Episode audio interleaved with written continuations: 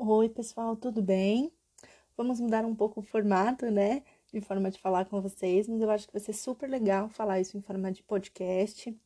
Eu acho que isso vai ser bem agregador e é diferente, né? Mas é uma coisa bem legal. É, Para quem não me conhece, eu sou a Maria Carolina Paixão, eu sou psicóloga, psicopedagoga e sou a coordenadora da unidade do Fundamental 1, Hoje eu queria falar um pouquinho sobre a questão das lições, como auxiliar as crianças, preservando a saúde mental, tanto dos alunos e da família.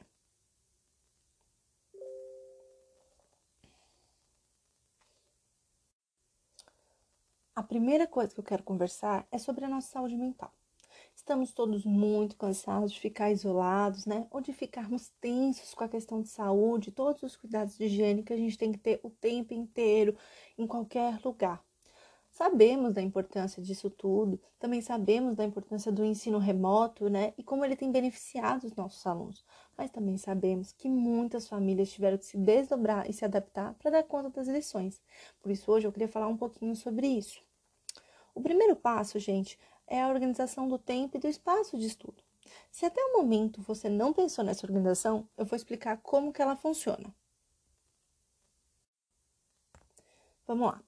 A organização de tempo, ela não precisa ser necessariamente da criança ou do adolescente, né? Só disso. Muitos pais estão trabalhando de em casa, dividindo, dividindo-se entre as funções de pai, função do emprego, né?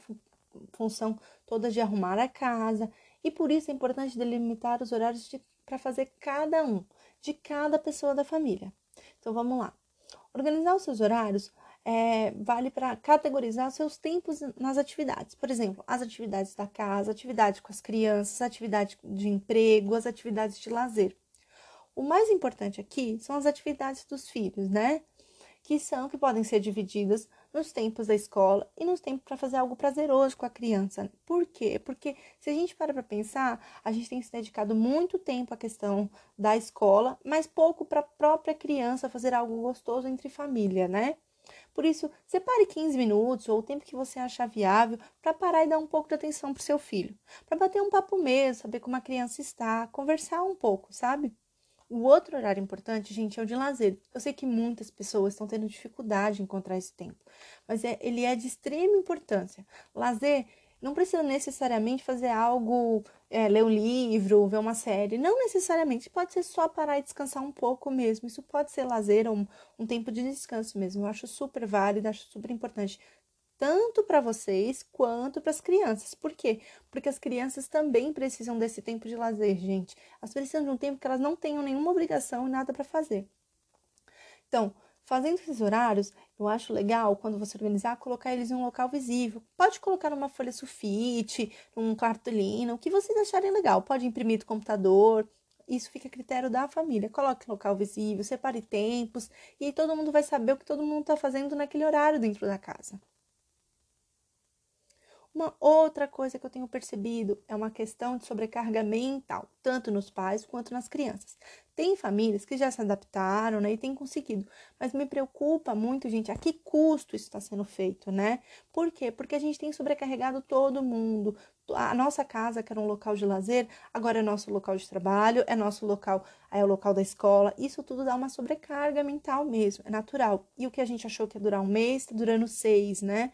Então isso vai desgastando um pouco, né?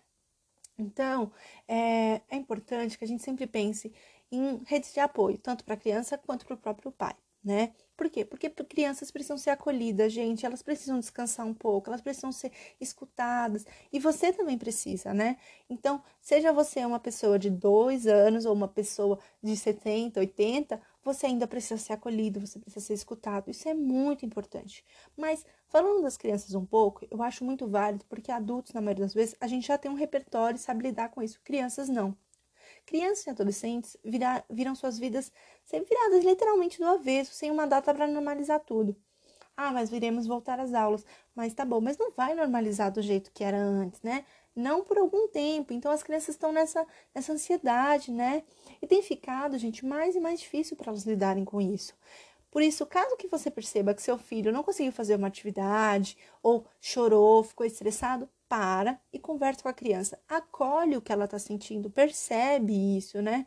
Caso ache necessário, dá um tempo para a criança retornar, para fazer a atividade depois, não fica sobrecarregando a criança, você tem que terminar porque a gente tem que entregar, né? A única coisa importante é que ele precisa entender, gente, que ele precisa, se ele parar, né? Se ele escolher parar e achar que é importante parar, se você achar, explicar que amanhã a lição eles terminam, mas que não é para deixar de fazer a lição, mas que vai ter uma, né, uma escolha de que eu vou parar agora por questão de saúde mental, mas depois eu vou finalizar minhas atividades no outro dia. E isso pode ser que aumente meu tempo de estudo. Isso tem que ser conversado e avisado para a criança, mesmo que ela seja pequena. Uma outra coisa, gente, lembra aquilo que eu falei do tempo da escola dentro da organização dos horários? Pois bem, para garantir a saúde mental de todos, é importante, gente, que esse momento seja um, que todos estejam bem para fazer as atividades, tanto você quanto a criança. Não vale colocar de manhã, porque de manhã é bom para você, mas que a criança acorda estressada e totalmente irritada. Então, ou, por exemplo, colocar à noite, mas a criança já está cansada. Veja um horário que é bom para todo mundo, nem que esse horário seja de, no fim de semana, gente, isso é muito importante. Por que, que eu estou falando isso? Porque os pais, eu tenho percebido que eles têm se sentido frustrados de não conseguir dar lição, de não dar conta, né? Ai, mas eu não consigo. E ele tá no ensino infantil. Como que eu não consigo dar conta disso? Muitas vezes, gente, não é que a lição é difícil, mas você já está tão sobrecarregado com outras funções que não tem paciência de entender a dificuldade ou até a atividade. E tá tudo bem, não tem problema não conseguir entender, né? Não conseguiu entender, gente? Pede ajuda para a professora, pede ajuda para a coordenação. A gente vai, né, mediar o caminho entre a professora e vocês para ajudar, né? Nós somos as pessoas mais aptas para ajudar vocês nesse sentido. Não precisa se estressar, não é para se estressar por causa disso, tá? E isso, gente, tem sido complicado, pois muitos pais querem dar conta de tudo. Mas tudo bem não dar, dar conta de tudo, gente. Eu tenho visto mais e mais pais querendo dar conta e nós somos feitos a partir de técnicas de empilhar pratinho. Vocês sabem qual é essa técnica? Eu vou ensinar para vocês. Uh, sabe malabarismo, aqueles que a gente faz? Cada função da vida é um pratinho a ser empilhado. Você precisa fazer malabarismo para empilhar todos os pratinhos. Se você tentar empilhar todos de uma vez, sem ter nenhuma técnica, não consegue, nunca fez isso na vida, obviamente todos os pratinhos vão caindo, né?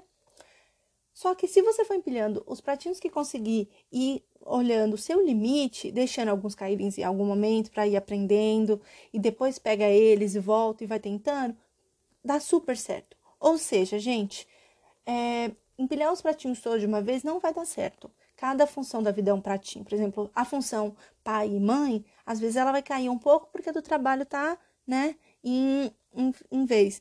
A outra vez, não, necessariamente você vai cair o pratinho do trabalho ou da, da coisa da casa e tá tudo bem. Qual é a conclusão aqui, gente? Tudo bem não dar conta de tudo. Ao perceber que você não tá dando, procure o apoio, seja na sua família, seja na escola. Não sobrecarrega a criança e nem você. Porque isso, gente, parou de ser uma questão plenamente pedagógica e já passou a ser uma questão de saúde mental.